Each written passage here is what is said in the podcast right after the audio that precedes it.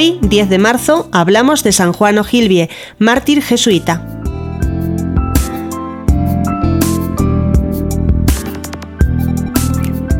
Juan O'Hilbie nació en la nobleza el año 1579 en Escocia.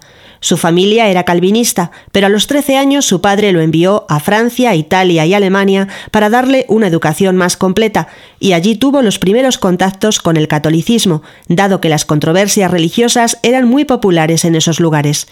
Juan O'Hilbie abrazó la fe católica con la ayuda del padre Cornelio van de Steen y fue recibido en 1596 en la iglesia del Colegio Escocés de Lovaina, donde estudiaba. Juan tenía 17 años. Abrazar la fe católica significaba para Juan la ruptura con la familia y la pérdida del apoyo que de ella recibía, la renuncia a una carrera brillante y la persecución reservada a los traidores.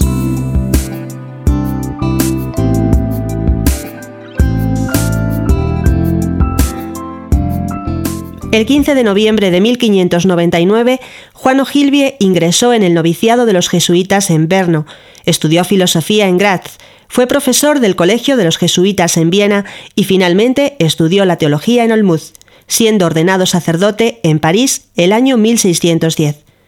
Una vez ordenado sacerdote, pidió con insistencia a sus superiores y logró ser enviado a su patria.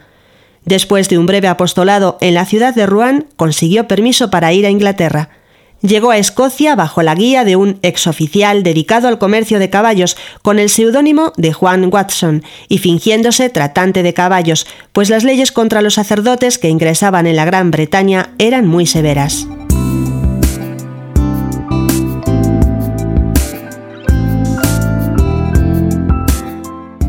Afrontó mil peligros. La comunidad católica del padre O'Hilbie comenzó a crecer en la clandestinidad y se hizo famoso por la insistencia con que predicaba el fervor en la vida católica. El 14 de octubre de 1614, Juan fue traicionado y arrestado en Glasgow. Fue sometido a torturas e interrogatorios prolongados para que denunciara a los católicos, llegando a privarle del sueño por ocho días consecutivos siendo interrogado sobre si la jurisdicción del Papa se extendía a la autoridad del rey en materia espiritual, lo afirmó constantemente declarando que estaba dispuesto a morir para defenderlo. Juan O'Hilbie fue fiel hasta el final, siendo martirizado el 10 de marzo de 1615. Fue beatificado en 1929 por el Papa Pío XI y canonizado el 17 de octubre de 1976 por el Papa Pablo VI.